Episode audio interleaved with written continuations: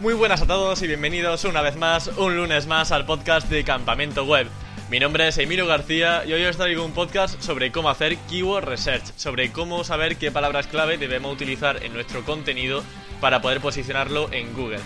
Sé que a lo mejor no es un contenido muy adecuado para un podcast, aunque en cualquier caso vaya a tener información en campamentoweb.com con todas las técnicas que voy a contar para que tengáis ahí todo pues bien estructurado, con información útil y que no todo sea de escucha, que sé que muchas además me escucháis en el coche y no tenéis tiempo para ir apuntando todo.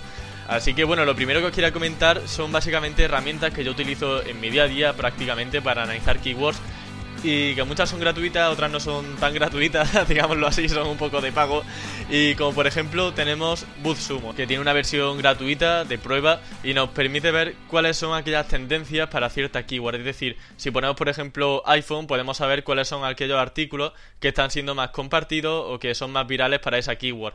Sé que esto a lo mejor pues no nos puede servir mucho para saber a nivel de volumen de búsqueda mm, si esa keyword es interesante o no, pero yo creo que también medir la tendencia actual de una keyword es muy interesante, porque recuerdo eh, en la primera temporada del podcast entrevisté a Daniel Verdasco de Vandal y básicamente pues comentaba que él en su proyecto, bueno, en la revista digital decía que tenía keywords que todavía ni siquiera aparecían en herramientas de palabras clave porque eran tan nuevas que ni siquiera la gente había buscado lo suficiente o al menos la herramienta no le había dado tiempo a decir, pues vale, esta keyword es interesante, vamos a hacer la media de todos los meses. Así que que no os frene el volumen de búsquedas mensuales en cualquier herramienta porque al fin y al cabo es un dato orientativo.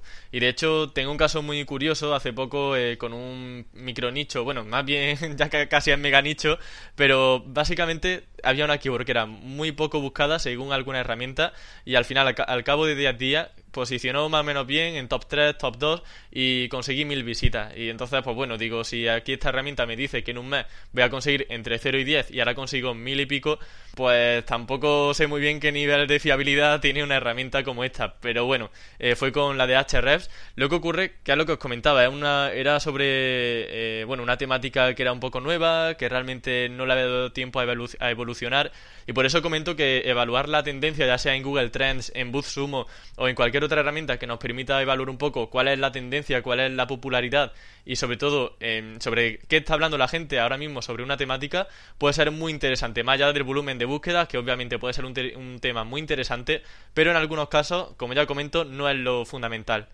Otra herramienta también muy interesante tenemos Uber Suggest, que nos permite exportar de una manera muy muy sencilla y muy rápida cuáles son las consultas, mm, digamos, como más relevantes para una keyword. Y no lo hace según volumen de búsqueda, sino sobre todo basado en las sugerencias que realiza Google cuando vamos escribiendo en Google. De modo que si ponemos, por ejemplo, comprar zapatos y luego viene una B, pues nos puede poner, por ejemplo, comprar zapatos bailarina con la B y nos dice todas las keywords que están con esa letra, luego con la C, luego con la Luego con la E y con un listado infinito, bueno, todo el abecedario, todo lo que nos permite el abecedario con consultas relacionadas y comenzando pues con, como ya comentaba, con diferentes letras.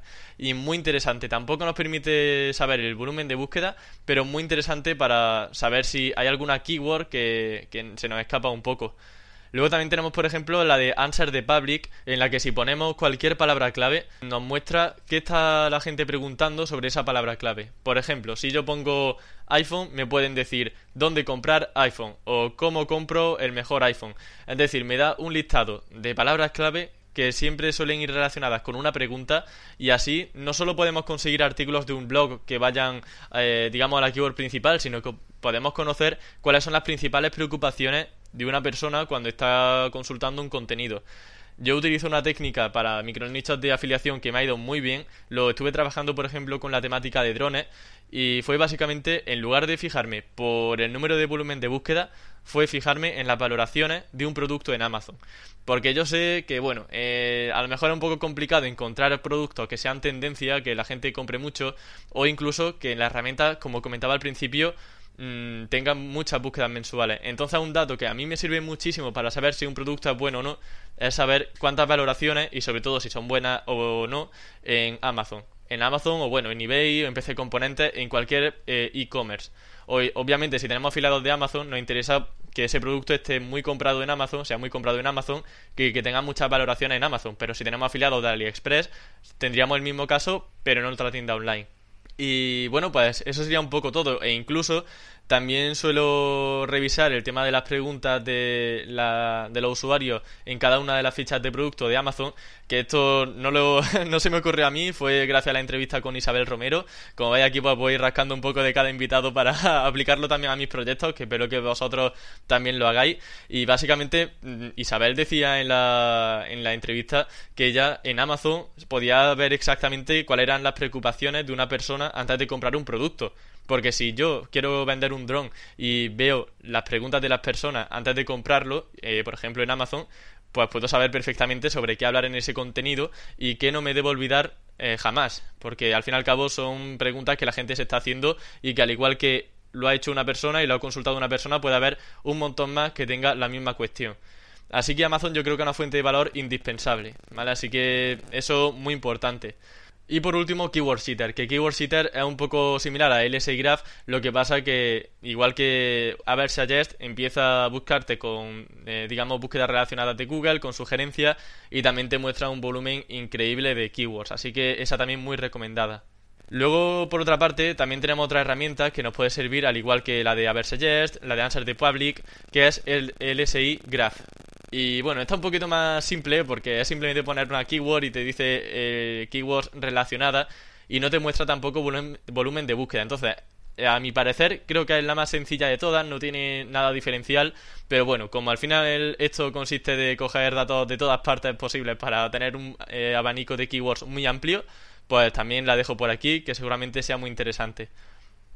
Y luego mi favorita, la verdad que es la de Hrefs, la del eh, Keyword Explorer, y luego otra que es keywordtool.io. Si yo me tuviese que quedar alguna en cuanto a keywords, la verdad que no sabría cuál quedarme, porque digamos que la ventaja de keywordtool.io es que te permite diferenciar entre consultas de Amazon, de YouTube, de Google, de modo que no solo tienes una base de datos sobre qué busca la gente en google.com o en google.es, sino que también puedes saber qué buscan en otras plataformas como YouTube. Entonces yo creo que eso es un poco, es un valor bastante diferencial muy bueno y además por otra parte es que la base de datos de keywordtool.io personalmente me parece genial, creo que tienen una base de datos muy amplia, muy interesante, siempre te da keywords muy interesantes y sobre todo que atinan perfectamente con la temática aunque sea concreta de lo que estás buscando. Pero Ahrefs, por otra parte, te dice la competencia de, esa keyword basada, por ejemplo, en la competencia en cuanto a enlaces, que me parece un dato muy interesante. Así que por esa parte yo creo que Hrefs le ganaría a KeywordTool.io un poco en análisis de competencia y también el, abanico de keywords, la base de datos que tiene Hrefs me parece que es genial. Así que otra herramienta muy muy recomendada. Así que recopilando, las herramientas que llamamos por ahora son BuzzSumo para analizar la tendencia de una keyword, sobre todo artículos populares para una temática, Aversuggest, Keyword Sheeter, Answer the Public, LSI Graph y para evaluar el volumen de búsqueda de las keywords, keywordtool.io y Hrefs. Y bueno, pues como os comentaba también, lo de las preguntas eh, frecuentes de Amazon, incluso podemos coger opiniones de otras personas para poder también añadirla a nuestro contenido, no copiar y pegar, pero sí inspirarnos, conocer un poco cuál es, mm, digamos, el contexto, sobre todo para ese producto, de qué se está hablando con mayor frecuencia y cuáles son esas características más populares que a la gente le preocupa más para añadirlos también a nuestro texto. Luego también, por ejemplo, tenemos una posibilidad gratuita que sería la de usar Google Search Console, en la que os voy a decir aquí los pasos, los tendréis escritos, vuelvo a repetir, en campamento web, porque sé que está un podcast un poco difícil de masticar, de digerir eh, en audio, pero bueno, en este caso tendríamos que ir a Search Console, luego a tráfico y luego análisis de búsqueda. Ahí vamos a tener un, digamos, un desglose de qué keywords, eh, qué URL están posicionando, para, eh, para qué posición, y en este caso hay que seleccionar clics, impresiones, CTR y posición. Queremos todo. Y luego vamos a página y filtrar por la URL a optimizar. Por ejemplo, si yo quiero posicionar, eh, bueno, quiero optimizar en este caso un producto de un dron, pues yo iría a Search Console y le doy a página y selecciono mi URL de ese producto. ¿Vale? La página que yo tenga sobre ese dron y volvemos a la opción de consulta y saldrá para qué keywords estamos posicionando o podemos posicionar mejor. ¿Qué ocurre? Pues que muchas veces, eh, aunque no tengamos una keyword en el contenido explícitamente, podemos posicionar para ella, ya sea por semántica web, por intención de búsqueda. Entonces, aquí básicamente consiste en conseguir oportunidades de hacerte ver nuevas keywords o keywords que todavía no han terminado de desplegar y que puedas potenciar en el contenido, ya sea o ponerla con mayor frecuencia o enlazar internamente hacia esa página con cierto anchor text o bien con páginas de autoridad, lo que sea, ¿vale? Ya para hacer enlaces hay muchas recomendaciones que hay que seguir para hacer un buen enlace, eso me podría detener en otro podcast individual, pero básicamente es eso, ver Search Console como una herramienta para ver oportunidades nuevas de poder potenciar cualquier keyword. Y es muy interesante porque al fin y al cabo, pues bueno, es una, una herramienta gratuita que te permite conocer un poco la situación actual de cualquier página. Así que incluso para lo que no es Keyword Research, también sería recomendable. Algo que me encanta es espiar a la competencia, ¿vale? Así que si alguno es competidor mío, seguramente ya le habré revisado su blog varias veces porque suelo revisar qué artículos y sobre todo qué keywords abarcan esos artículos en sus blogs o en sus secciones, en el caso de ser un e-commerce. Y luego hay una segunda técnica que personalmente me encanta y que no sé por qué no lo usaba antes, pero es que ahora estoy bastante enganchado a esta técnica y no puedo dejar de usarla. Básicamente consiste en pegar la URL de tu competencia en Hrefs. Yo lo hago con Hrefs, pero también se puede con SEMrush, con Sistrix y ver para qué otras keywords posicionan, que a lo mejor yo pues no me he dado cuenta de que están posicionando. Por ejemplo, mm, el truco más sencillo, la estrategia más sencilla sería copiar y pegar la URL en concreto del competidor y ponerlo en Hrefs, de modo que vamos a tener un listado de keywords para las que está posicionando. Esto también, pues como comentaba, con Sistrix o con SEMrush se puede conseguir. Ahora bien, ¿qué pasa si tenemos un proyecto competidor muy grande que tiene una sección de blog con muchas keywords y vemos que es que el blog es casi idéntico a lo que a nosotros nos gustaría tener? Pues lo que yo hago es poner la URL entera del eh, competidor dentro de Hrefs, me voy a mejores páginas y ahí veo aquellas páginas que tienen más tráfico, que tienen un mejor ranking y digo, pues mira, si este competidor que tiene un blog que es casi idéntico al mío está pudiendo posicionar para esta keyword, yo voy a coger también esa keyword, voy a mejorar su contenido y como sé que para esa intención del usuario ese blog ya ha conseguido posicionar, pues yo por ende también debería posicionar si mejoro su contenido sin perder la orientación de lo que quiere el usuario. Y aprovecharlo para hacer artículos también sobre esos productos, de modo que mejore ese contenido que tiene el competidor y podré posicionar yo también. ¿Vale? Bueno, obviamente esto con, todos los matices que tiene el SEO, ¿vale? Obviamente por tener texto mejor no siempre va a posicionar, pero eh, esa es la idea inicial. Y luego para Keyword Density, que es básicamente el porcentaje de uso de una keyword en concreto, se puede usar Seolize, eh, bueno, Seolice, como queramos pronunciarlo, Website Auditor con el Content Analysis o una herramienta de Cognitive SEO que se llama Content Analysis y que además también es gratuita. Eh, la de Seolice y la de Website Auditor son de pago, pero Cognitive SEO tiene la sección de Content Analysis gratis, así que a una versión de prueba no tiene todo lo que os gustaría seguramente, pero nos da ideas sobre qué keywords no estamos abarcando y podríamos abarcar para nuestro contenido. Y bueno, el final todo esto consiste también en espiar a la competencia, ver qué intención de búsqueda tiene cada una de las keywords, ver si hay mucha competencia de, de marcas importantes que tienen ya branding, de mejorar tu branding por otra parte.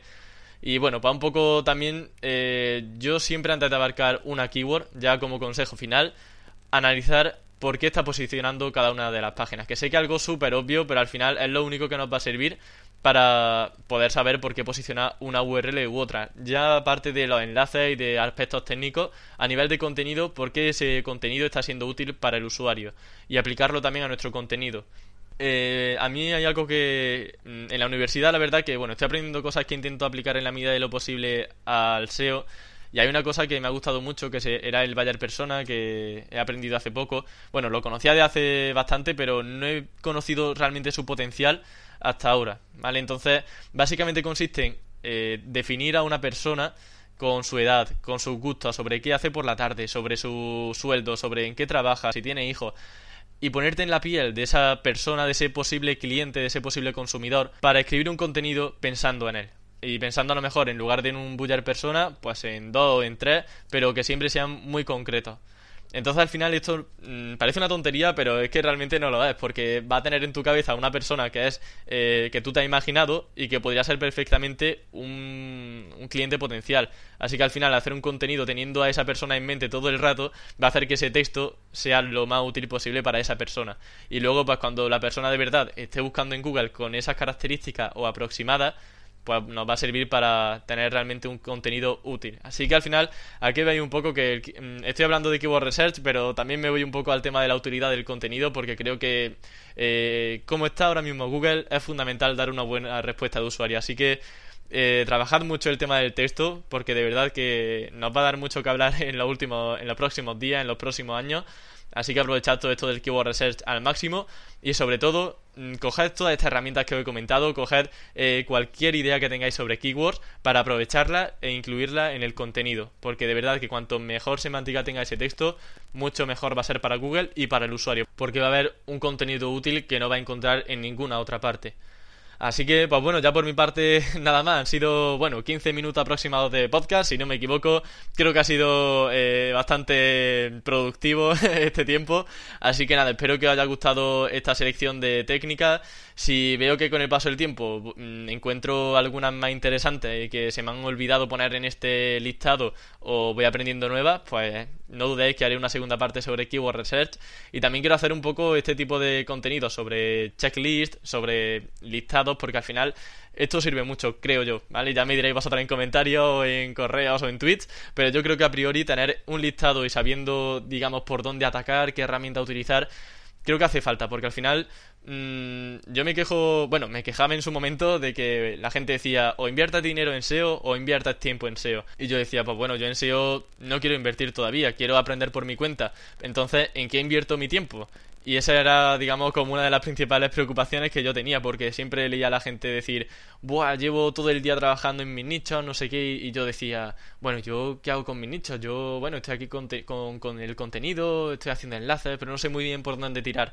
Entonces, quiero que tengáis al menos una hoja de ruta sobre cómo poder trabajar, sobre en qué invertir vuestro tiempo, y yo creo que esta de Keyword Research al menos me ha quedado bastante interesante, así que espero que vosotros hayáis tenido la misma percepción, la misma idea sobre la, y ya sabéis pues que estaré abierto a cualquier sugerencia. Estoy siempre eh, encantado de escucharos y de poder mejorar en cada podcast. Así que, pues nada más por mi parte, espero que os haya gustado muchísimo, ya me contaréis y nos escuchamos el próximo lunes con un nuevo podcast. Hasta la próxima.